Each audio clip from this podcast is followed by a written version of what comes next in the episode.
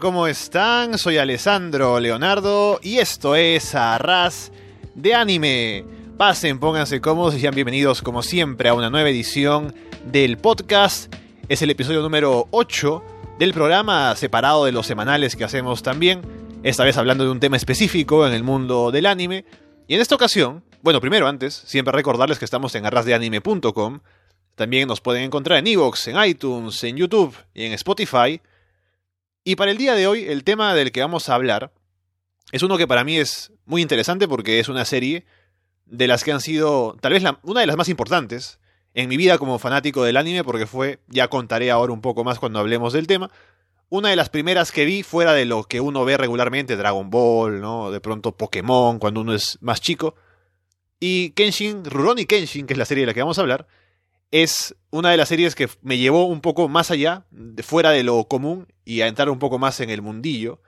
Rurouni Kenshin, o como se le conoció acá también cuando lo vi yo en televisión en su momento, Samurai X. Y para hablar acerca de todo Kenshin, ya sea la serie, el anime, el manga, las películas, live action, las ovas, todo sobre Kenshin, porque aquí somos fanáticos bastante, como se van a dar cuenta. Tengo desde Chile a Andrés Bahamonde. Andrés, ¿qué tal? Hola Alessandro, ¿qué tal? Un gusto hablar sobre esta serie que, nos gusta tanto y, de la que hay mucho por hablar. Y cuéntame, antes de entrar yo a hablar, como ya decía, un poco de cómo llegué a verla y todo lo demás, ¿tú cómo llegaste a ver Rurouni Kenshin? ¿Leíste el manga primero, el anime? ¿Cómo es que te encontraste con la serie? Es como es una historia de precariedad, primero porque en la, la televisión abierta en Chile se emitía Rurouni Kenshin, bueno, Samurai X, y yo donde vivía es una parte alejada de Chile, es la isla de Chiloé, y el canal no se veía muy bien, no teníamos cable, así mm. que no pude verlo en el momento en que se emitió la serie en televisión abierta, pero sí después, eh, después en donde mi madre, que vivía en otra localidad más cercana, tenía Cartoon Network, tenía cable, y en la época que era Tsunami, creo, en ese tipo de, de momentos que atravesaba el canal, eh, emitían mucho anime, Inuyasha también, y habían como maratones los sábados en la noche, como no sé, de, de 11 a 1 de la mañana, y eran cuatro capítulos de, de Rurouni Kenshin. Porque para mí es igual, yo me acuerdo igual, tal cual, en, en Tunami que veía, y recuerdo las series en ese momento, aparte de Kenshin, las que estaban ahí, aparte de Dragon Ball también y Pokémon, eran, si no recuerdo mal, ya mencionaste Inuyasha, creo que Yu Yu Hakusho también, y alguna otra, pero no me acuerdo, ¿no? creo que Ranma, pero no estoy seguro. Ranma no recuerdo en Cartoon Network, pero sí Saint Seiya también se emitía. Mm, y hasta Kaleido Star, recuerdo que era como un anime de circo. Ah, había de, todo ahí en, en, Cartoon Network. Lamentablemente, las televisión, las operadoras de cable no hay, no emiten mucho anime, prácticamente es inexistente. A excepción de Dragon Ball, que es, si no fuese el fenómeno de masas que es, no, ni siquiera se molestarían en, en emitirlo. Sí, para mí fue como ya decía, así tal cual, en Tunami también que recuerdo que me llamó la atención la serie cuando empezaron a emitirla, porque recuerdo incluso haber visto desde el primer capítulo. Creo que lo anunciaron y dije, esta la voy a ver. Entonces, cuando debutó, decidí ver desde el primer capítulo y me enganchó la trama, ¿no? Porque era un poco más, a diferencia de Dragon Ball, por ejemplo, que era como la serie de referencia, la sentía como un poco más adulta. Como que la acción también era un poco, tal vez, más centrada, ¿no? Porque Dragon Ball es explosiones y poderes y todo lo demás. En cambio, acá estamos hablando de una serie sobre samuráis. Hay peleas de espadas, hay peleas un poco más cercanas a lo que sería una pelea de verdad. También hay, por ejemplo, para yo que era niño o joven en ese momento, era, había pues heridas y había sangre y todo, que en Dragon Ball también había, pero aquí sentía que era como que más serio, entonces decía, uy, estoy viendo aquí algo que es un poco más para adultos, ¿no? Y eso también me llamaba un poco de la serie, y creo que eso fue lo que me, también me terminó de enganchar y lo que hizo que me convirtiera rápidamente en un fan de, de Rurouni Kenshin viéndolo ahí en Cartoon Network. Que por cierto, yo lo vi como Samurai X, y obviamente tú también, con ese doblaje, ¿no? Ese doblaje que se hizo en Colombia y que en su momento lo veía y era obviamente la forma en la que tú veías Kenshin y era así, esa era la, la serie, pero años después, cuando quise volver a ver todo completo, no me gusta ese doblaje, me parece bastante malo. Yo tengo sentimientos encontrados con respecto a ese doblaje. Creo que tiene aciertos como mantener el nombre de las técnicas en japonés. Creo que siendo una serie como esta, que es muy japonesa, hay muchos animes que tienen otra estética, no necesariamente japonesa. Mm, incluso Naruto siendo ninja no parece tanto ninjas, ¿no? Hasta hay televisor y ese tipo de cosas. Pero Kenshin es básicamente una, una ficción histórica. Así que creo que ayudaba mucho mantener el doblaje, era muy cuidado en eso, en ese tipo de cosas. Pero a mí tampoco me gustaban mucho ciertas actuaciones. A veces habían actores que se repetían para un mismo personaje. A veces la voz de Saito era la misma de Hiko Seiyuro y en verdad no era muy prolijo como era el doblaje en Colombia. No era tan profesional como en México, por decirlo de alguna forma. Entonces, el producto estuvo lleno más de buenas intenciones que de una gran ejecución. Pero creo que la serie tenía tanta calidad que, que no tuvimos ningún problema en entregarnos ese doblaje tranquilamente y, emocionarnos con lo que pasaba en la serie. Sí, y bueno, para la gente que tal vez nos escucha ahora y de pronto no ha visto todo Kenshin o no ha visto nada, vamos a tener una primera parte aquí la que vamos a velar un poco sin spoilers y luego ya marcaremos el punto en el que entramos a la parte más seria de spoilers y todo lo demás. Pero bueno, para empezar, la premisa de Rurouni Kenshin es que el personaje principal, Kenshin, es un samurái. Y es un samurái que en su momento, porque esto ya es una época, luego de que hubo una guerra, para eh, históricamente en Japón, ¿no? La guerra para que se imponga un gobierno encima de otro. Entonces Kenshin participó en esa guerra, siendo él muy joven, hace ya algunos años. Y ahora la época en la que se ubica la serie es una época supuestamente de paz. Las espadas están prohibidas, ya no hay samuráis, pero Kenshin todavía carga su espada y es una espada que es de filo invertido, o sea, el filo está como en la parte, o sea, si se imaginan una espada, hay una parte que corta, una parte que no. En el caso de Kenshin está invertido esto, la parte que se supone que debería cortar no corta. Y esto es porque ahora, cuando ha pasado el tiempo y él es una persona más madura, ¿no? Que ya tuvo un momento conocido como, era conocido él como Batosai el Destajador, era un asesino muy famoso de la época. Con el paso del tiempo él ha decidido tener una especie de voto de paz. Ya no quiere matar a gente como hacía en el pasado. Y por eso esa espada es como simbólica, ¿no? Él cuando pelea, si es que está obligado a pelear, él golpea con su espada y sin matar a nadie, porque como te digo, el filo está invertido, entonces no corta. Y es así como más o menos se establece la premisa de la serie, ¿no? Con Kenshin ahora en esa etapa de madurez luego de haber sido un asesino en la guerra. Sí, como tú bien mencionaste antes, eh, Rurouni Kenshin, a comparación de otras series como Dragon Ball, no sé, Saint Seiya, mismo Yu Yu Hakucho, que eran contemporáneas a esta, mm, era bastante atípica. Primero porque en el shonen los protagonistas que tú sueles ver son adolescentes, gente entre 12 o 15 años. Kenshin estaban, no sé, 29 años, 26 años, esa era como su edad. Em, también era un asesino, era, no era una persona con que tú particularmente podrías empatizar de, primera vista, ¿no? Con todos esos antecedentes. Em, entonces eso lo hacía una serie diferente, que se sentía muy diferente a las demás de su tiempo. Creo que tal vez Watsuki no quiso hacer lo mismo y diferenciarse, creo que la, la jugada le salió muy bien.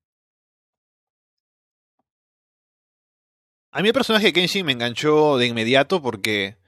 Por esto mismo, ¿no? Por el hecho de ser diferente, ser una persona ya madura, y que además tenga esto como tener un pasado más o menos trágico, ¿no? O al menos que para él fue algo que lo impactó mucho, al punto de decir, ya no quiero participar en esta violencia de la que fui parte. Eso por un lado, el hecho de que ahora sea una persona que es como más centrada, ¿no?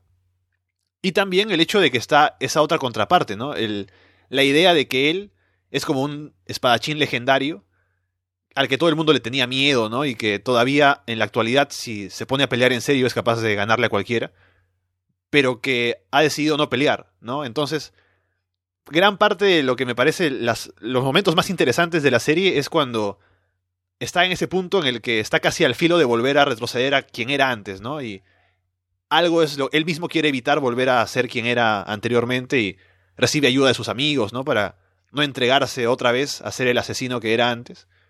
Así que e, eso creo que también es algo que hace que el personaje sea complejo y sea interesante de ver, ¿no? Esa dualidad entre querer la paz, pero tener a veces que tener que, pelear e incluso tener que tocar eso que era él en el pasado, ¿no? Ese asesino, Batusai el destajador.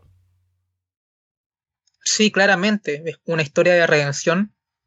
Creo que también algunos personajes de la serie como Saito, ¿no? Chicho, eh, tratan de confrontar esa ideología, esa hipocresía que tal vez cae Kenshin, tal vez muy bien intencionada, pero a veces es una filosofía que no que no puede ser aplicada y tal vez esto, este espacio del manga, el shonen, que tal vez es muy fácil de idealizar personajes o es muy fácil también eh, entrar como en ese juego de, de, de, entender a Kenshin y todo ese idealismo.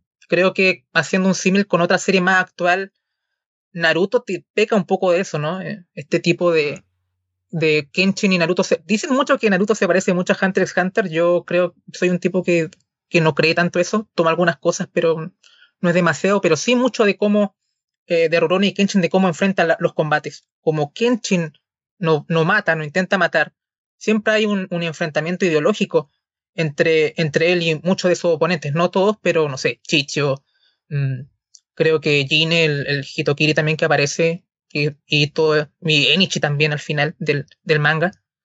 Y a veces, en algunos casos, a Ochi también ahora que lo estoy recordando, a veces le, le, tira algún tipo de, de parlamento, Kenshin, o alguna lección de lo que cree, y a veces el personaje eh, queda como convencido, ¿no? Esa de, como evangelización que le suelen llamar la gente.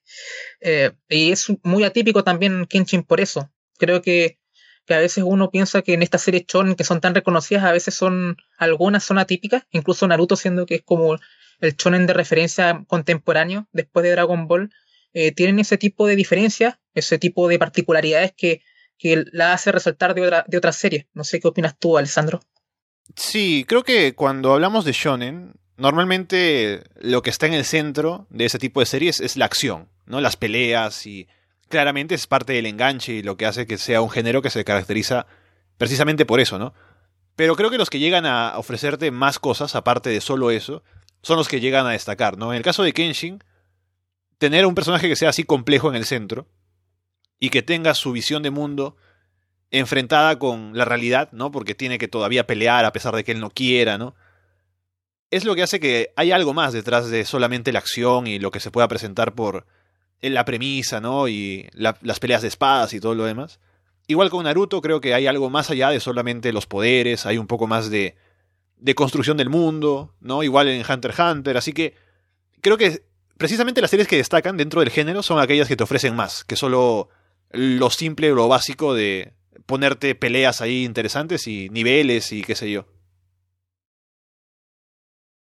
Sí, también hablar de otra de otra característica que hace a, Kenshin un poco más atípica, creo que también es que el protagonista ya era como la, el, casi el pez más grande de la cadena alimenticia, porque ya Kenshin era un tipo que, que básicamente podía derrotar a todos sin demasiada tensión hasta que lleguemos al, al arco de Kioto. Y al final, más que a sus enemigos, era, era un hombre que, que luchaba contra sus propios fantasmas. Y cuando él se sobrepone a ellos es cuando él logra triunfar. Entonces creo que Watsuki maneja muy bien el, el, el arco de, de, personaje de Kenshin hasta, hasta su final. Después vamos a ver la, la, diferencia entre las ovas y el final de las ovas y el final del manga. Y creo que una rompe todo el espíritu del personaje y, y el manga es el que le da más eh, justicia a lo que quiere a la obra. Sí. Y bueno, ahora hablando del anime, como ambos, eh, tú y yo, en, en nuestro caso la vimos cuando éramos bastante jóvenes. En su momento pues era todo genial, ¿no? Y, pero yo luego, porque ya te contaré cómo fue, mejor te cuento ahora, que la serie lo que pasa con el anime, el primer problema que tiene, es que cuando la recomiendas, tienes que siempre poner algunos, algunas cosas ahí como asteriscos, ¿no? A la gente que le recomiendas el, el anime. Y el más importante, el más grande, es el hecho de que, luego de que termine el arco de Kyoto, lo que sigue es relleno. Pero un relleno malísimo y largo, y que es tan malo que hace que la serie se cancele y que nunca se llegue a adaptar la última parte del manga. Entonces eso es algo que también a los fans de Kenshin nos tiene tristes, el hecho de que la última parte del manga, que para algunos, incluido yo, es como la mejor, no se llegó a adaptar, es algo triste y que deja el anime incompleto, lamentablemente. Eso primero. Y a mí me pasó que cuando yo estaba viendo, cuando de pronto me entró hace, habrán sido, no sé, unos, unos cuantos años, me entró la curiosidad porque había visto Kenshin de joven y dije, hey, nunca me enteré cómo termina la serie, entonces voy a leer el manga. Y me pasaba que me puse a leer el manga y era algo así como una obsesión que de pronto me olvidaba de comer, me olvidaba de, hacer otras cosas, ¿no? Y quería continuar leyendo el manga porque era, era buenísimo, ¿no? Cuando me ponía al día en lo que pasaba, la historia de la ova con Tomoe, ¿no? Que la, la vi animada, pero no la había visto en el manga, o sea, la leí nuevamente y me parece genial. Entonces termino de leer el manga ahí con toda mi obsesión y digo, ahora voy a ver el anime, a ver qué tal es la adaptación, ¿no? Y la primera parte del anime es un poco blanda, ¿no? El hecho de que Kenshin sea tan fuerte y que nadie le haga frente. casi cada episodio es como alguien aparece, pero Kenshin le gana sin problemas. Se pone un poco mejor cuando van al, a la mansión con, con los Oniwabanshu, ¿no? Un poco antes también con eh, lo de Jinei, ¿no? Que, que, captura a Kaoru y todo lo demás. Pero esa primera parte es como un poco, un poco que, que cojea, ¿no? Y ya más adelante se pone mejor. Sí, totalmente de acuerdo. Más que nada porque casi es un, eh, un anime episódico en que Kenshin soluciona un problema y, lo, y los dos arcos que, que más se destacan es el, los que tú mencionas, el de Jinei y el de el de los Oniwabancho cuando presentan a Ochi, que al final son personajes que, que tienen más peso en el, en el siguiente arco, que es como el, el, no, no es el más importante, diría, pero es como el, arco más famoso de la serie. Estoy de acuerdo. icónico, ¿no? Sobre todo por Shisho y todo. Y más que nada porque también, lamentablemente, nos, nunca se animó el Jinchu. A pesar de que Enichi no es tan carismático como Chicho, estoy de acuerdo contigo en que, en que la saga del Jinchu es, la mejor de la serie. Así que, bueno, ya entraremos en ese, en esos temas. Pero, pero sí, es difícil de, de recomendar a veces, tal vez para, para la gente que está habituada al, al, pacing, al ritmo de las series de ahora. Que mm. tal vez esperan ya al tiro, ¿no? Este, acción. Eh, también, obviamente, la animación de los 90 no está al nivel de la actual. Pero creo que también tiene. Artísticamente me parece una, una bonita serie. La banda sonora para mí es memorable, una de las, de las que más me gusta del, del medio. Mm, así que mm, creo que es un, es un buen momento de, de, darle, el, no sé, el intento de verla. Está en Netflix o tal vez por, por alguna página ilegal, guiño. Así que mm, darle su tiempo al principio, tal vez no se la devoren, pero cuando lleguen al arco de Kyoto, que yo vi Kenshin el año pasado por Netflix de nuevo, y, y cuando llegué al arco de Kyoto no, no paraba, así que... Sí, sí, porque la primera parte como que te meten otros personajes como ese doctor, ¿no? Y las nietas y gente que no está en el manga. Y un poco como que es, como digo, ¿no? Un poco ligero eh, eh, la adaptación del anime. Pero una vez que llega a la parte de Kyoto es como tal cual. O sea, el manga es tal cual la, forma en la que lo adaptan y es maravilloso. Es, eh, le hace toda la justicia que merece la historia del manga. Y yo te digo, a pesar de que la animación también es antigua, y sobre todo en estas primeras partes cuando veía Kenshin de nuevo y decía, uy, parece que no se sostiene la serie tantos años después, no, no está al nivel, ¿no? Para ver la acción y eso. Pero al final me arrepiento, ¿no? De esa declaración, porque primero por la pelea con, con, eh, con los Oniwabanshu en la mansión, que me parece que está bien animada. Y sobre todo por ahí hay una escena que yo te voy a hacer adivinar, que estoy seguro que la, es posible que la vayas a, decir, tal vez no estoy tan seguro. Pero hay una escena que yo digo, de pronto pasa el tiempo, ¿no? Y digo, ah, ¿sabes qué? Hoy me da ganas de ver esa escena. Ya que está en Netflix, eh, Kenshin, voy a verla otra vez. Y si te digo que adivines qué escena es, ¿qué escena me dirías? ¿Te, refieres a ese, tipo, a ese arco de la serie donde están los Oniwabancho o, o la serie en general? En general. No para mí, yo te voy a decir mi, escena favorita de la serie. Para mí es la despedida de Kenshin y Kaoru con mm. las luciérnagas. Yo pensé que ibas a decir esa. Posiblemente era la otra candidata que, que decía que tal vez ibas a decir si te hacía adivinar. Porque también es una muy buena escena. Pero la que yo veo siempre es la pelea de Kenshin con Saito para mí la, mejor pelea de la serie, fuerte segundo lugar. Pero para mí la, la, despedida de Kenshin y Kaoru. Una, bueno, otra cosa que es atípico de los shonen es que nunca se arriesga mucho con lo del romance. Eh, creo que una excepción tal vez sea Inuyasha por, por las características de la autora que hace chollos. Pero, pero Watsuki maneja muy bien lo del romance de Kenshin y, y Kaoru. Y me parece que toda esta, la banda sonora que es la cabalgata rusticana, creo ahí, la pueden buscar eh, la estética, todo está perfecto. De hecho, ayer la vi cuando me estuviste hablando de que mañana, hoy día podríamos hacer el capítulo y, y tuve que, que, caer en ella. La verdad, mm. sí, que para mí es, espectacular. Sí, Kaoru es como. O sea, para Kenshin es importante también ella sobre todo y sus amigos, ¿no? El hecho de encontrar como un lugar donde quedarse, porque él es un vagabundo en esta etapa de su vida. Y va por ahí, ¿no? No tiene un lugar a donde, donde quedarse, pero cuando encuentra a esta gente y sobre todo a Kaoru, y tienen esta relación que un poco se va construyendo así de manera natural, y es con ella con quien se quiere quedar al final, es como su base, ¿no? Y ella también es quien lo trae de vuelta cuando él está como volviendo a ser quien era anteriormente. Él piensa en ella como diciendo, ya, no puedo decepcionar a alguien más, ¿no? Así como recordando lo que pasó con Tomoe también, que ya luego también se, se, da a conocer lo que sucedió cuando era él más joven. Y creo que por eso Kaoru es un personaje muy importante, ¿no? Y la relación, como tú mencionas, también me parece que está muy bien desarrollada. Que no es forzada, no es tampoco tan explícita desde el inicio. Que sí se sabe, o sea, tú te das cuenta que, claro, entre ellos hay como algo ahí, pero se llega a, a, consolidar ya casi al final del manga, ¿no? Ya de manera oficial, como se diría. Sí, es una relación bastante bonita. Eh, eh, creo que Kaoru es la primera persona que lo acepta totalmente. Sabe que es Fatosai y le dice, no me importa quién, quién fuiste antes, tú eres Kenshin. Y creo que para él fue muy importante esas palabras. Alguien que buscó la redención y ser aceptado eh, creo que, que Kaoru es como el personaje clave, ¿no? De la serie. Y también todo, también representa lo que él quiere aspirar, porque esto, el, el Kamiya Kachin Ryu, esta, esta disciplina que tiene Kaoru, que es maestra de la, de la espada, que es para proteger y no para, para matar, es básicamente lo que, lo que aspira Kenshin. Entonces creo que esa conexión que tienen es de las cosas más que más valoro de la serie, definitivamente. Bien, entonces antes de pasar al, a los spoilers, yo diría primero, ahora que antes de olvidarme, ¿no? Cuando hablamos de la adaptación y el doblaje y todo lo demás, me parece que la, la señora que hace la voz de Kenshin es perfecta, porque creo que es capaz de capturar como ambas partes, ¿no?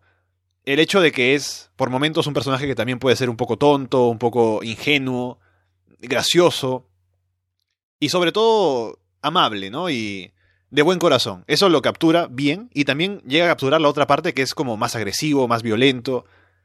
Y con esa voz que tiene, aún creo que conserva eso de... de ser un, un, un guerrero que durante la infancia fue que tuvo este acceso a todo ese mundo de la violencia, ¿no? Y creo que no suena tan fuera de lugar como tal vez puede sonar alguna otra voz, eh, como que, o sea, para alguien que ha visto Dragon Ball, por ejemplo, en español y también en japonés, la voz de Goku no te llegas a acostumbrar del todo porque lo has visto madurar, ¿no? Y la voz en español es mucho más aguda que la. O mucho más gruesa, perdón, que la de japonés. Pero en el caso de Kenshin creo que encaja perfectamente, al menos para mí. Sí, estoy de acuerdo contigo. Creo que en el caso de Goku pasa porque nosotros nos criamos con el doblaje latino y hubo esa. Y fueron inteligentes en cambiar la voz también al final de, de Dragon Ball. Creo que, por ejemplo, no, Creo que tuviste Boruto, Alessandro, y Naruto tiene 30 años y el tipo habla exactamente igual. y a nosotros no, nos molesta. con, eh, con, tu punto, apoyando tu punto, no me choca Naruto con la misma voz. Creo que. No sé si será porque la actriz de doblaje hace un poco más. Eh, hace la voz un poco más gruesa o por la costumbre, pero no me choca tanto.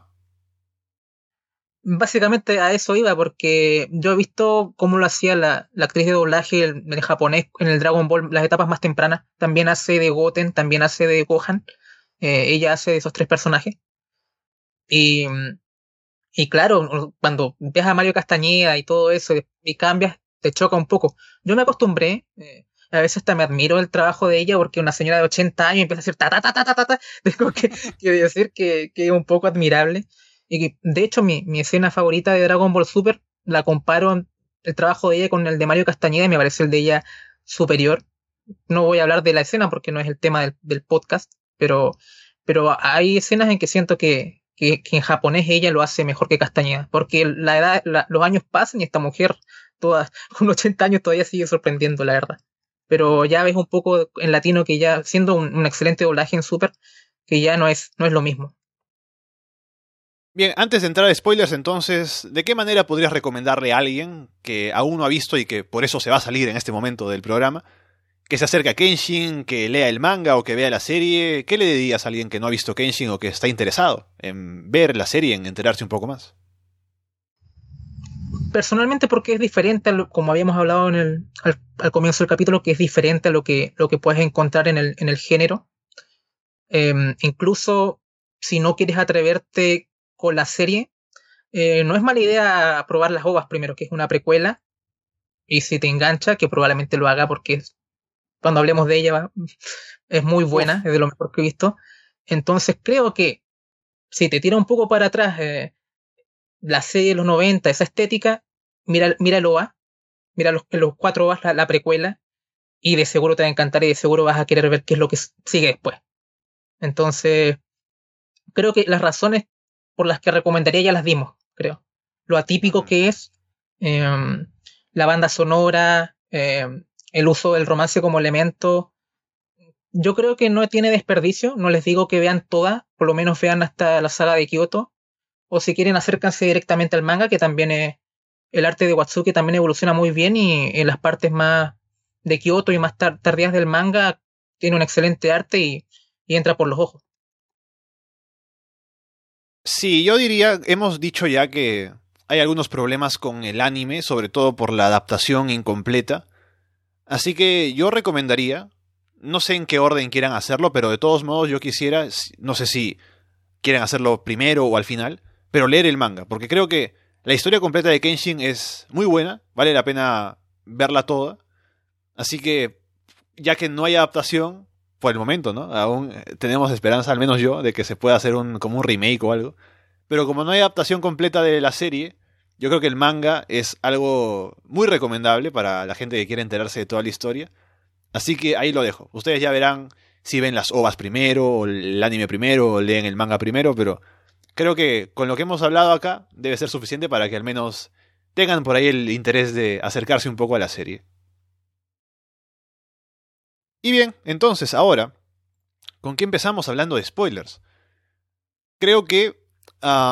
bueno, hablemos de la parte que no se adaptó de, del manga al anime, porque ya con lo mucho que se ha hablado de lo que hay en el anime, creo que lo que queda del manga es algo que vale la pena comentar un poco más. La única adaptación que hay, más o menos, es en esa obra que ya mencionabas, que es eh, Reflexiones, en la que se muestra un poco a Enishi, ¿no? Pero no se muestra completo. Así que no es tan fuerte como es el, manga con el, tiempo que se toma en cada parte, ¿no? Del, del arco y la, la venganza y todo lo demás.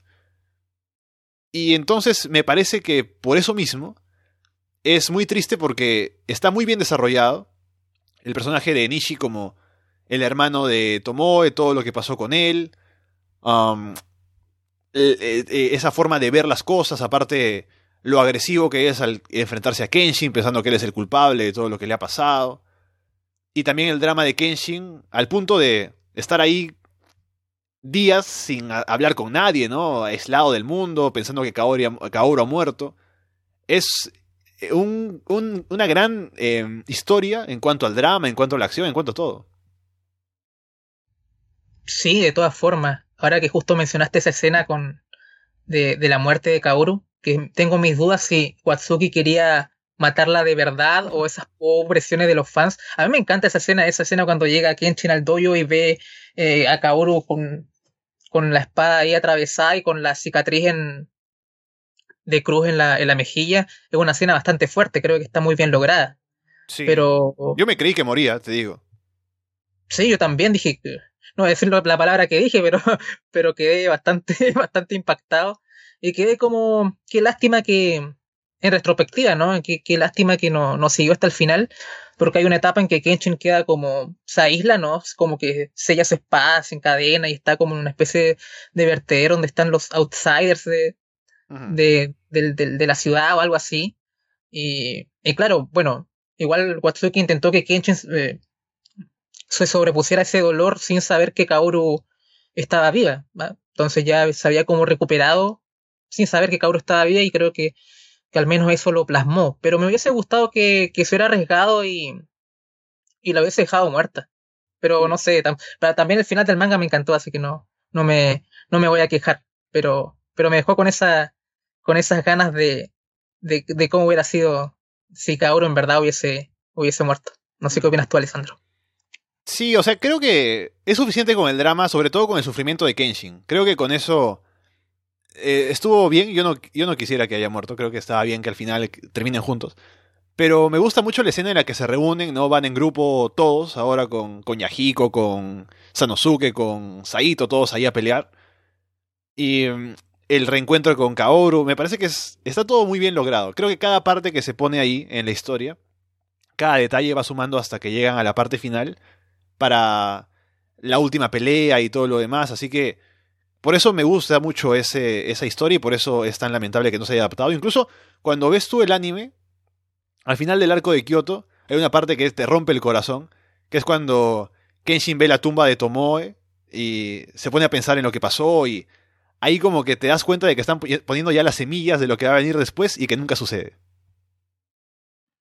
Sí, lástima, porque mm, creo que claramente tenían ganas de adaptar todo el manga y, a veces pasa que el, que el relleno puede resultar bien o puede resultar mal y en el caso de la serie mm, terminó en su cancelación. Cuando vi ahora el éxito de las live action, que ahora está el, el manga de Hokkaido, tuve como la, la fe de que, de que pudiera haber un reboot o algo así. Creo que ahora. ahora que estamos en una época en la que están tomando varias series antiguas, como por ejemplo eh, Fruit Basket, ¿no? Eh, ¿Qué otra han tomado hace poco que.? Creo que. Pero incluso segundas temporadas de series que ha pasado ya mucho tiempo que, que estaban ahí sin, sin adaptarse o sin hacer más. Así que, ¿por qué no? Siendo Kenshin una, eh, un, anime que, y una serie en general que ha sido tan popular en su tiempo, ¿no? Sí, yo creo que sería un éxito. Además, con, con esta guerra del streaming que se viene, podría ser un, buen caballito de batalla que, un, que Netflix o Amazon o, o cualquier otro servicio de streaming se arriesgue y, y creo que le podría hacer la jugada bastante bien. No digas que no digas Netflix porque luego pasa lo que pasó con Saint Seiya, ¿no? Ah, no, no estoy hablando del, CGI, pero a veces salen como buenas propuestas como Castlevania y ¿por qué no? Yo espero que hagan Berserk algún día, porque soy, un hombre, soy un hombre que sufre. Así que espero que, que, le dé la, adaptación que merece y creo que como el staff está con ganas de hacerla, ¿por qué no? Sí, aparte no tendrían por qué, porque ahora también en, los animes es bastante común que hagan las series separando temporadas. No tendrían por qué hacer todo en una sola. No lo están haciendo con Fruits Basket, por ejemplo, que es un, un manga que ya terminó y que podrían hacerlo si quisieran, pero ahora están haciendo, por ejemplo, 25 episodios, cortan y pasa un tiempo y adaptan lo que sigue, ¿no? Y por qué no con Kenshin podrían hacer también igual la primera parte, Kyoto de nuevo, y luego Jinchu, ¿por qué no? Pero bueno, estamos soñando, ¿no? Ojalá que alguna vez suceda, pero todavía, al no estar, mejor no hablar sobre lo que no ha pasado, porque nos rompe el corazón, al menos a mí, pensando en lo que podría ser y lo que no es. Sí, o sea, por lo menos si vuelve, ojalá mantenga la banda sonora, porque creo que va a perder mucho si, si se cambia, y creo que bueno, pero ojalá se adapte. Yo creo que el reboot sería lo mejor, porque no me veo que después de tanto tiempo hagan como el Jinchu. Claro. Entonces. Pero sabes qué? Lo que siempre he pensado siempre cuando pienso en esto, y digo, van a hacer, de, pronto hacen un reboot, ¿no? Lo hacen todo completo. Lo malo es que eh, las ovas, con Tomoe, ¿no? La, que se llama, este, ¿cómo, ¿cómo se llama? Verdad y traición. Sigo remembrar sí, eh, son tan perfectas que me gustaría que no las toquen, pero si van a hacer un reboot tendrían que hacerlo de nuevo también. No podrían confiar en que, ah, vayan a ver esa, esa película del noventa y tantos y con eso ahí está, ¿no? Y, continuamos con otra parte de la serie. Es una forma de verlo, en todo caso, no, las ovas no van a desaparecer, puede que incluso ah, se alimente la curiosidad y, mucha gente nueva vaya a ver las ovas también a raíz del, de, un, de un posible reboot. Entonces es como yo vi la adaptación en el, o sea, el, manga, los capítulos, y obviamente los aguas son enormemente superiores, pero es una buena historia igual. Entonces, yo creo que no necesariamente es algo negativo con respecto a eso. Así que, bueno, son, son formas de, mirarlo. Y bueno, Kenshin es también una serie que es de aquellas raras que han sido pasadas de manga, anime, también a live action y que reciben una buena crítica también este tipo de películas, a diferencia de lo que pasa con muchas otras. Se me ocurre ahora mismo, por ejemplo, Mob Psycho 100 o Full Metal Alchemist, ¿no? que han tenido algunas adaptaciones que a la gente no le han gustado.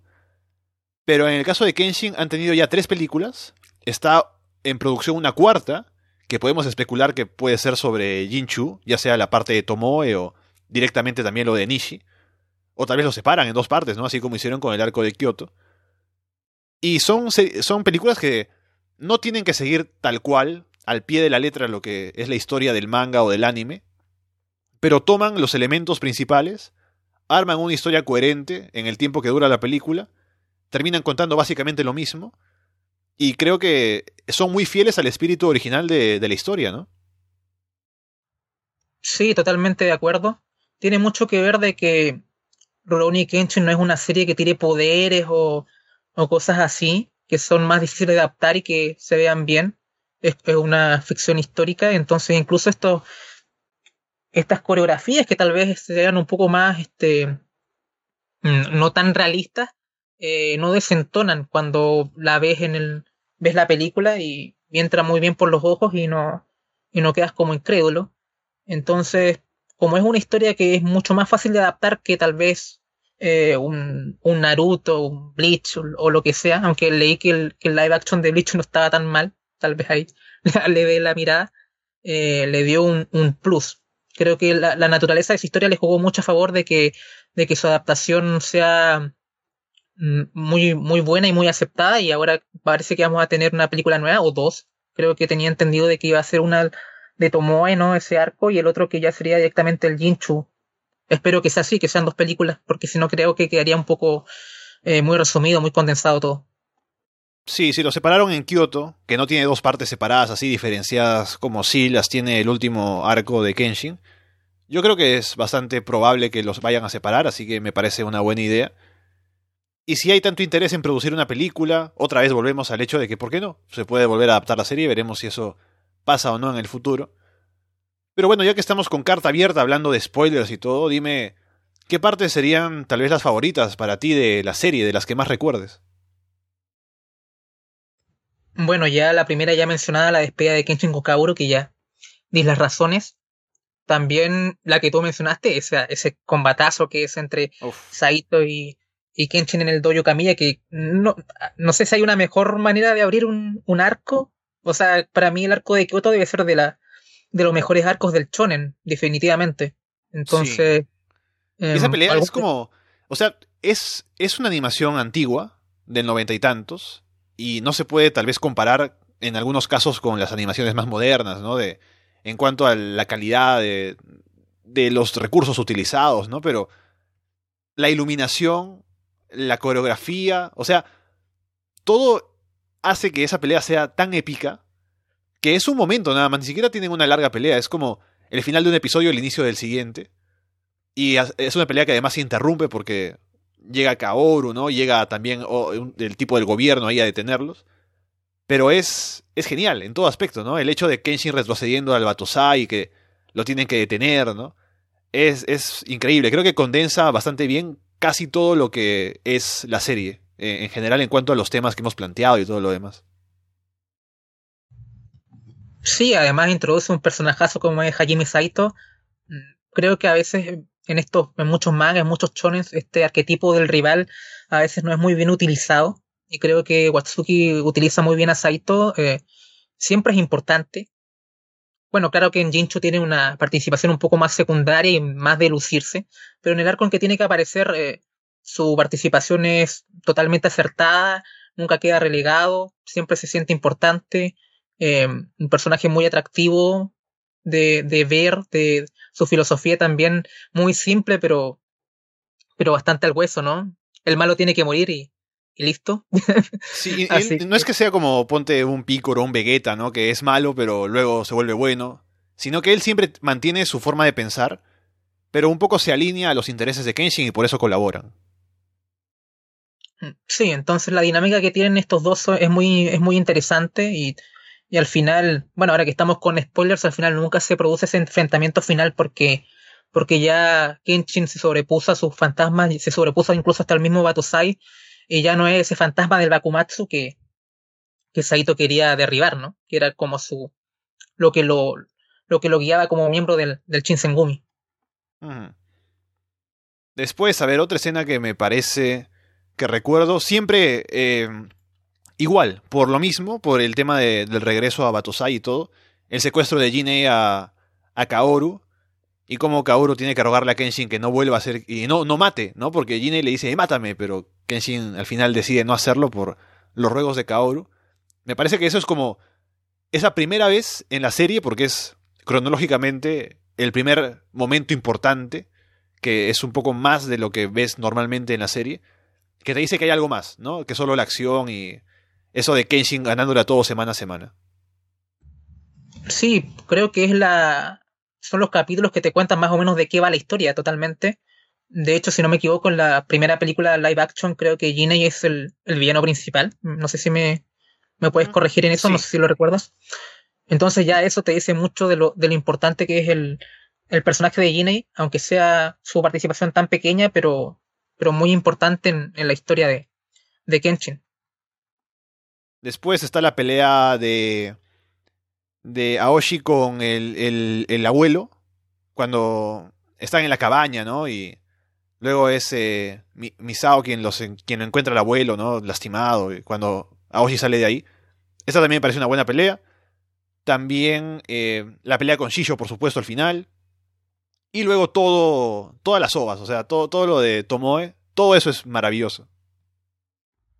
No, a mí me encantan esas bobas, sobre todo ese capítulo en que ca- casi ni siquiera hay acción, ¿no? Están en la cabaña haciendo vida de pareja.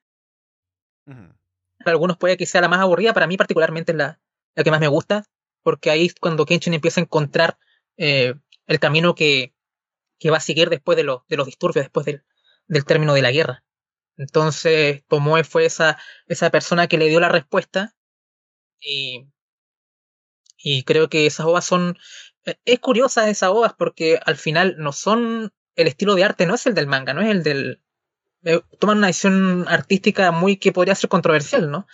Adaptan una saga y tú quieres ver lo que viste en el manga, lo que viste en el anime, y al final te muestran algo totalmente diferente, con otro enfoque, totalmente diferente, mucho más violento, no tan... No, no tantas esas piruetas, digamos, del, del anime clásico, no, Sí. no ¿Sabes qué me gusta de eso? O sea, este, ese cambio, esa diferencia. Me gusta el hecho de que ya nos han dicho que en la serie estamos en una época básicamente de paz, ¿no? A pesar de todo lo que pase, que Kenshin tiene que ir a pelear con Shisho, por ejemplo, que quiere tomar eh, Kyoto y todo. Pero en las ovas estamos todavía en la guerra. Y como estamos en la guerra, es un tiempo mucho más violento. Y Kenshin es un asesino a sangre fría. Y por eso el, el mostrarte toda esa violencia así de manera mucho más directa que en, en el anime regular, te da a saber eso, ¿no? Precisamente que es otra, época y es un tiempo mucho más peligroso. Sí, totalmente. Incluso en, cuando el manga abarca esa historia, incluso todavía se ve esa comedia que, que existía en, en, en la serie, como siempre. Y en el, y en las ovas no, quitaron totalmente todo eso. Creo que en el manga, este, tanto Tomoe con, como Kenshin tenía como cierta relación con los niños y esa tipo de cosas que tú puedes encontrar en, en los shonens, pero acá lo cortaron totalmente. Y básicamente centraron los personajes, la violencia, en, en el conflicto, en, en, en las agitaciones que, en las turbulencias que hubo en esa época. Mm, Yo creo, Alessandro, que también sería un buen paréntesis que ahora que estamos hablando de del Bakumatsu, el Shinsengumi, todo este tipo de cosas que cuando la gente vea la serie, tal vez no tenga mucho, mucha idea del contexto histórico y creo que es importante también. Mm, Creo me puse a leer un poco sobre el, sobre el Bakumatsu y, y es interesante porque tiene que ver con el personaje de Makoto Chicho también, que, que se va presentando y su filosofía, que llegan los extranjeros, los gringos, ¿no? Tenían que ser ellos a la costa de Japón. Mm. Y los japoneses tienen, tenían un- una política muy cerrada con respecto al comercio. No les gustaba comerciar con los países europeos y a través de eso también eran, estaban muy atrasados tecnológicamente. Entonces, el shogunato de Tokugawa, que básicamente el shogunato es eh, una especie de, de gobierno militar, ¿no? O sea, básicamente un Hokage, ¿no? Por decirlo de alguna forma. Y em- estaba el emperador también, pero el emperador era algo más ceremonial, ¿no? No, no participaba tanto en esas labores administrativas. Y al entrar los extranjeros a Japón, que hu- hubieron tratados de comercio, eh, llegaron de muchas partes de Europa, Estados Unidos, a comerciar. Se devaluó la, la moneda japonesa, eh, llegaron enfermedades, eh, hubo una agi- agitación tremenda y hubo este, desconfianza de parte de, de, del pueblo japonés hacia la figura del, del shogun y ahí empezaron a, a, salir partidarios del emperador, que básicamente son los revolucionarios de, de los que pertenece Kenshin. Y este empezó a surgir un, un pensamiento nacionalista y anti, anti extranjero, no anti occidental. Entonces, claro, Chicho representa un poco eso porque no olvidamos que él era del bando también de Kenshin, ¿no? Pertenecían a la misma facción. Era, Kenshin era su senpai. Así que si tú lo ves en el combate de, cuando tiene el, enfrentamiento final entre Kenshin y, y, Chicho, cuando habla, ¿no? Del, del, del débil, o sea, del fuerte se alimenta del débil, ¿no? Esto, el capitalismo en, en toda su, su expresión, y hablando de que Japón tiene que mantenerse fuerte ante las, eh, ante las potencias extranjeras que están colonizando todo, ¿no? Y él no quiere ser menos y quiere mantener a Japón fuerte. Sí, y Shijo es quien reemplaza a Kenshin porque cuando eh, Batosai se retira, básicamente cuando lo hacen desaparecer, es él quien entra como el asesino reemplazo y dicen que como, eh, como que básicamente está a su nivel, ¿no? Y al final quieren desaparecerlo para desaparecer el pasado vergonzoso de Japón, quieren desaparecerlo a él, que representa eso precisamente, ¿no? El asesino que contrataron para, para sus fines, pero ahora que no lo necesitan, pues lo quieren matar. Y el intento fallido de matarlo es lo que ocasiona que termine Shisho con la condición eh, médica que tiene, ¿no? El hecho de estar con el cuerpo quemado y todo. Así que es como el recuerdo de aquel pasado japonés, de eh, la entrega a, a, la violencia, ¿no? A, a, las pasiones. Y es lo que, digamos, Japón quiere esconder, pero que todavía está ahí presente. Sí, Alessandro, si no recuerdas al final de, del arco de Kioto, dicen que, que en el Japón, en el Japón real, ¿no? Llegan este políticos, este, gente que piensan como Chicho y al final tomaron el poder en Japón. Entonces, al final, Chicho tal vez no estaba tan, tan equivocado al final. O sea, no es que el tipo, eh, a ver, ¿cómo podría explicarlo? No es que estoy haciendo una apología a Chicho, ¿no? No, pero, eh, o sea, su pensamiento no es raro. O sea, es el pensamiento que está todavía allí y al final se impone incluso en posiciones de poder. Sí, que al final terminó, terminó sucediendo en la, en, históricamente. Así que es muy interesante todo este enfrentamiento de, de, Chicho que se alimenta al débil y Kenshin que habla de que el fuerte tiene que alimentar al, débil, ¿no? Esto, este enfrentamiento ideológico entre, entre los dos. Sí, hablando de ese, esa forma de pensar de Chicho, acabo de recordar otra muy buena pelea de la serie que es Kenshin contra Soujiro. Oh, sí. Uh, ahora te quería hacer una pregunta con respecto a eso, ahora que me lo haces recordar. ¿Quién crees que es más poderoso? Chiche o Soujiro. Yo creo que mm. Soujiro, eh, eh, si no hubiese, bueno, el, el tipo no, sufría, ¿no? Por dentro tenía ese conflicto interior con la filosofía de, de, Chicho, pero que él no, no, disfrutaba matando y por ahí Kenshin que él lee los movimientos del enemigo a través de sus emociones, ahí pudo este, ganar. Pero si hubiera habido un enfrentamiento entre Chicho y, y, y Soujiro, yo creo que Soujiro de, no habría tenido tantos problemas en derrotarlo. Me da esa sensación, que es como el más poderoso de ese arco. Tal vez sea el único, pero... No, o sea, es que Soujiro tiene la traba de ese, de ese como trauma mental que hace que no pueda al final, sobre todo cuando se enfrenta con Kenshin, ¿no? Y hace que como que su poder no se manifieste del todo. Porque al final eh, era como el peor oponente posible para Kenshin, ¿no? Porque si Kenshin, una de sus grandes virtudes y lo que tenía como de ventaja frente a los demás es siempre su velocidad. Soujiro es más veloz que él. Y por eso le traía tantos problemas.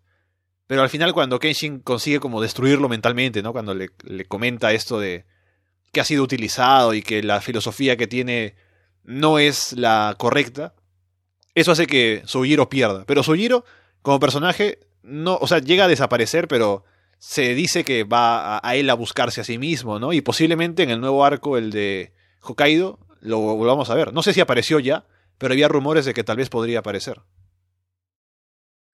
Eh, con respecto a eso, no, no, voy a decir spoilers porque yo no estoy al día con Hokkaido, vi dos, tres capítulos, porque después con... Bueno, ya hablaríamos del tema de Watsuki, ¿no? Que se detuvo el manga por, por sus eh, conductas no muy apropiadas. Eh, vi el último capítulo así como por revisar y, y me encontré con varios personajes que no me esperaba encontrar, así que el tipo sacó la, eh, le gustó usar el reciclaje bastante, así que te va a sorprender si, si te pones al día con el manga, con los personajes que te vas a encontrar allí en, en Hokkaido. Sí, y ahora que estamos hablando de Hokkaido, no sé qué tan popular sea actualmente el manga, pero si lo es lo suficiente, lleva, toda, lleva no, no muchos episodios, pero ¿por qué no? Si van a querer adaptar Hokkaido, que adapten todo, ¿no? Hasta llegar a Hokkaido, ¿por qué no? Ya, bueno, pero otra vez volvemos al mismo tema. Sigamos hablando de, de lo demás, que nos falta hablar de la otra ova, que es Reflexiones, que es ese final alternativo que ya mencionabas, que es Kenshin sufriendo una enfermedad y contagiándosela a Kaoru y ambos al final mueren y mueren juntos, pero es muy triste, ¿no? Y o sea, va en contra de lo que de lo que decía el autor mismo que él quería dar un final feliz al manga y el final del manga es muy bueno con Kenshin y Kaoru juntos y todo lo demás. Pero por algún motivo esta obra es muy trágica, ¿no? Es la misma obra de la que ya mencionaba que se, se habla un poco de, de Nishi y Jinchu, pero no demasiado. Y tiene ese final que es bastante deprimente. Y creo que no es una buena ova en general. Así como tampoco me gusta esa otra que es como el nuevo arco de Kyoto, ¿no? Que es como Kyoto resumido, que tampoco me pareció tan buena. Creo que esas son las ovas que no destacan tanto.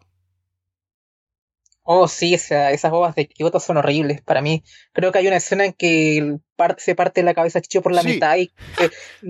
o sea, es terrible. Em, o sea, para el fan está bien, mírenla. Eh, ¿por qué no? Pero, pero la, calidad es bastante cuestionable, no la recomiendo. Así que, y con respecto a, reflexiones, o sea, sigue la, la dirección y el estilo artístico de, de las obras que hablamos de, las de Tomoe y toma una aproximación como en parte una obra que es como una obra resumen de lo que es la, la serie hasta Chicho y después ponen un poco del Jinchu y después toda esta historia eh, es súper como excesivamente trágica. Creo que que se empaparon los, autores de estas ovas de las ovas pasadas y, quisieron darle este final tan lacrimógeno, me parece innecesario, me parece, estoy de acuerdo con Watsuki que, que no representa el espíritu de la obra totalmente. Porque además si la historia de Kenshin es una historia de redención, no tendría por qué acabar en una muerte de esa manera, ¿no? Si se supone que se ha sobrepuesto a su pasado, ha encontrado la felicidad, ¿no? Ha dejado de ser un asesino, ha tenido una mentalidad que se ha mantenido fuerte durante todo lo que ha pasado en la historia del manga, tendría que acabar bien, ¿no? Se supone que a eso, eh, digamos, como eh, una obra de ficción debería apuntar a eso. Pero si termina nuevamente en algo trágico, es como que no te da la satisfacción de ver cómo ese personaje se ha sobrepuesto a todas las adversidades y ha llegado a un final feliz. Sí, totalmente. Además, ahora que me estoy acordando, me recordó mucho mucho Boruto, esto el, el hijo de Kenshin, ¿no? Que, que mm. tiene problemas con su padre porque el padre nunca está y después se va donde a aprender el mismo estilo, donde, donde el maestro. Así que no, todo mal, mal padre, todo no son muy malas para mí son, o sea, o sea, son una, es una buena obra en lo técnico, no sigue la línea de las pasadas, pero lo que es el guion la verdad que no, no me gusta y, creo que solamente las vi una vez, una vez nomás, y no las quise ver más. Sí, me pasó igual. Y me pasó también con, no, no ese nivel, pero no me llegué a enganchar con Hokkaido, así como tú.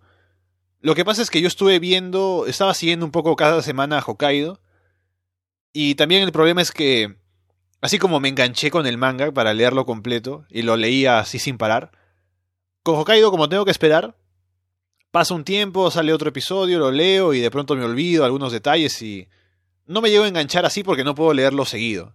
Entonces tal vez la solución sería dejar que avance y leerlo todo de corrido cuando llegue hasta cierto punto, tal vez, no sé. Pero eso me ha pasado, también no sé si será por la historia que no ha sido tan tan atractiva tal vez por el momento, no sé. Puede ser una forma de verlo o no. Alguien si está leyendo Hokkaido podría decirnos que no es así. Pero por el momento al menos no estoy siguiendo el manga y también puede tener que ver con la pausa que hubo al medio, con el problema que hubo con el autor, ¿no? Sí, totalmente. Yo vi dos, tres capítulos, tampoco estaba particularmente enganchado. Nadie habían justo mostrado a Saito y ya dije, ah, bueno, veamos qué pasa.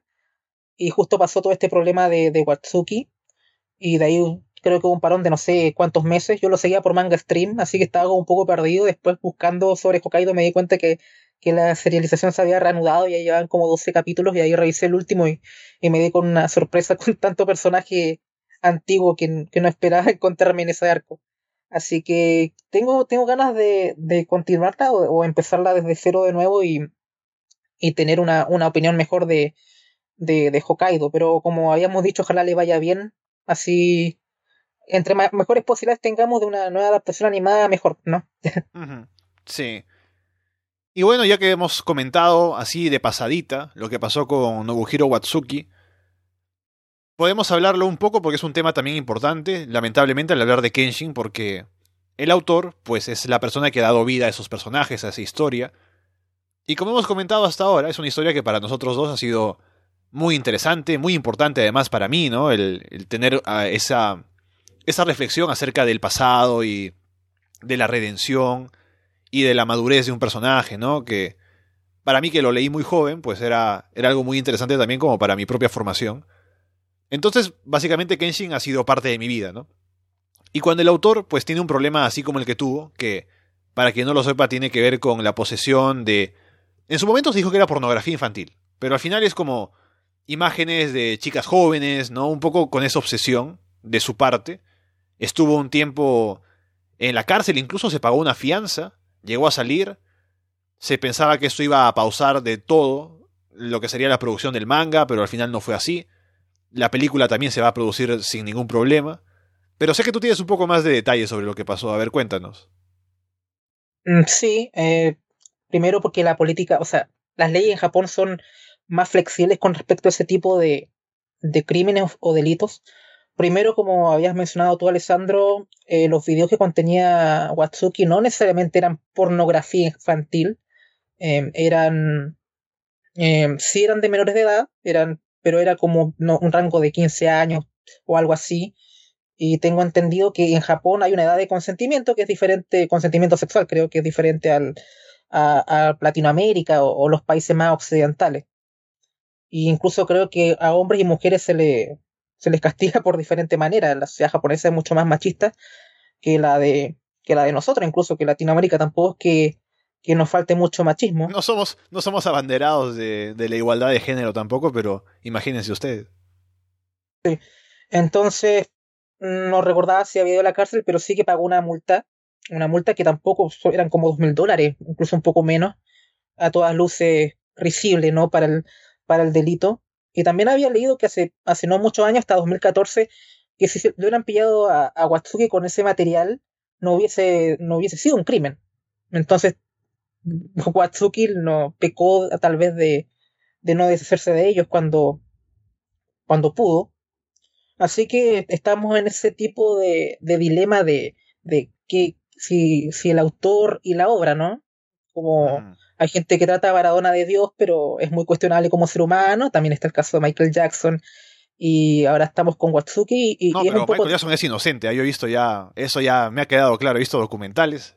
Michael Jackson es inocente. Yo estoy con la conciencia limpia siendo fan de Michael Jackson. Adelante. Bueno, Macaulay Culkin dice que no pasó nada y yo le creo. Pero con respecto a lo es extraño, yo no, no voy a tomar partido. A mí me gusta mucho la música de Michael Jackson. Y así que mientras como no vea pruebas, seguir escuchando a Michael Jackson y tal vez probablemente incluso que encontrarán pruebas, eh, la música es tan buena que tal vez, no sé, inevitablemente voy a volver a caer en ella.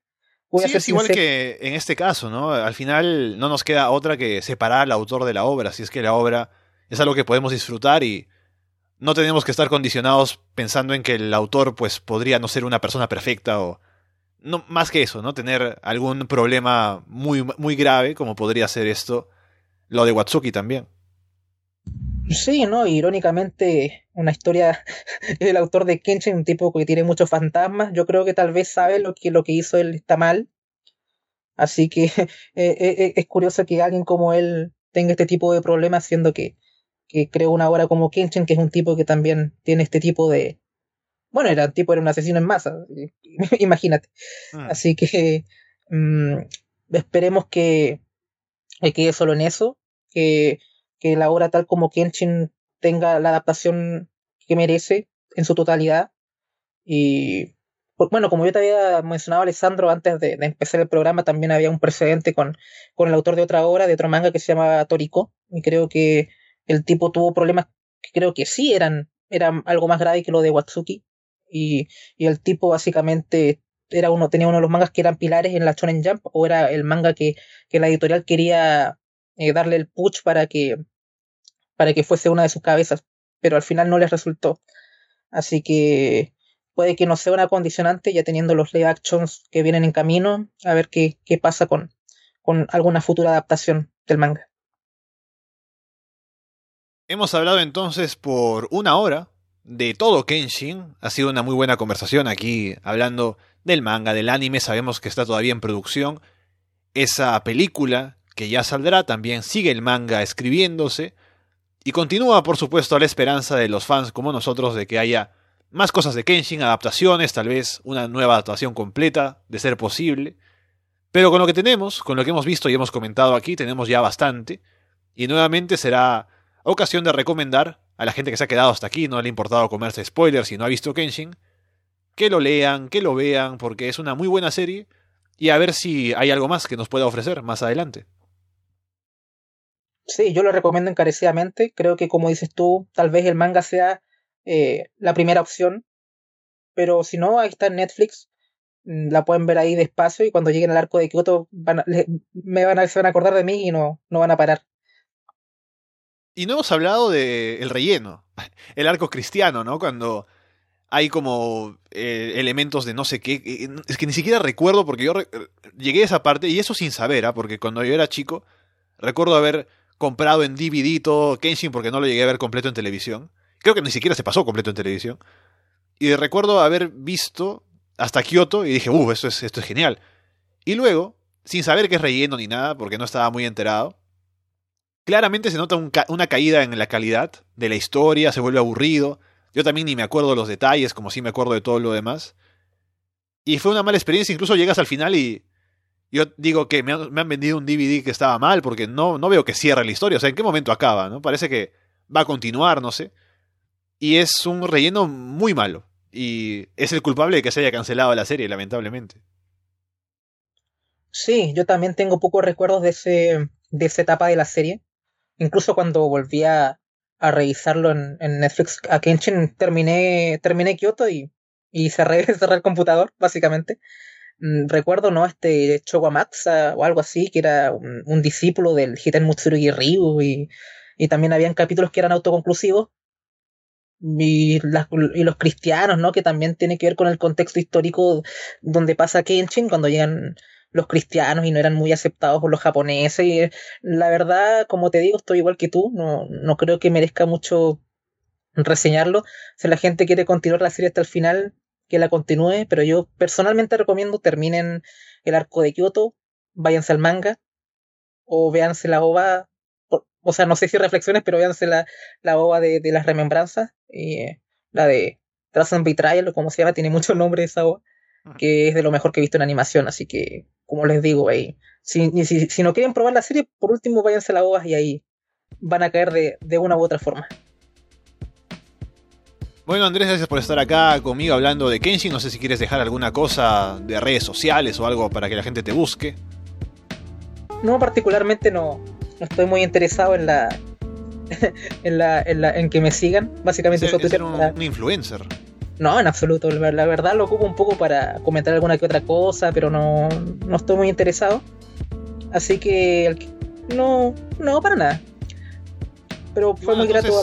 Sí, eh, bueno, un gusto estar contigo, ya como te decía, y a ver si tal vez más adelante hablamos de alguna otra serie, de pronto que coincidimos ahí de haber visto todo. Sí, no, yo hablamos ahí en qué podemos coincidir. También sé que tiene otros colaboradores, gente más cercana y ver si coincidimos en algún, en algún anime y ahí hablar sobre él. Así que, ¿por qué no? Para mí fue un, un grato momento conversar sobre Kenshin, una serie que, que me gusta bastante. Creo que, que, también a ti se te nota también que, que disfrutas mucho de ella. Y espero que, la gente que nos escuche también se anime o gente que ya, que ya vio la serie y, y, y le llegue todos esos recuerdos tan gratos que nos dejó esta serie. Entonces decimos que nos pueden dejar comentarios en arrasdeanime.com acerca de Kenshin, de sus recuerdos, de alguna cosa por ahí que tengan para compartir también de opiniones. Nos pueden comentar también en Evox, en YouTube. Nos pueden escuchar también como Arras de Anime en Spotify y en Apple Podcast. Y con todo eso dicho, por ahora los dejamos de parte de Andrés Bahamonde y Alessandro Leonardo. Muchas gracias y esperamos verlos pronto.